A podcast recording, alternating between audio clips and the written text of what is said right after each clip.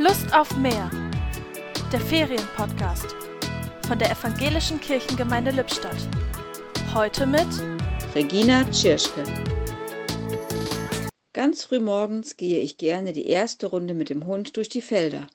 Wohltuende Ruhe umgibt mich dann, belebt vom Gezwitscher der Vögel und dem Klang meiner eigenen Schritte. Immer wieder berauscht mich die Morgenstimmung.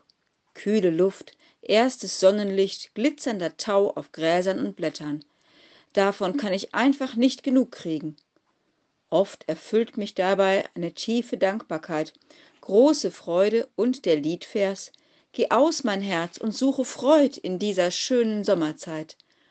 Denn all das ist wunderschön, Gottes Schöpfung ist unbegreiflich schön und gut. Daran ändert auch Corona nichts. Gott sei Dank.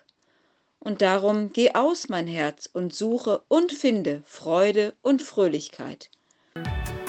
Die Gedanken zum Tag kamen heute von Regina Tschirschke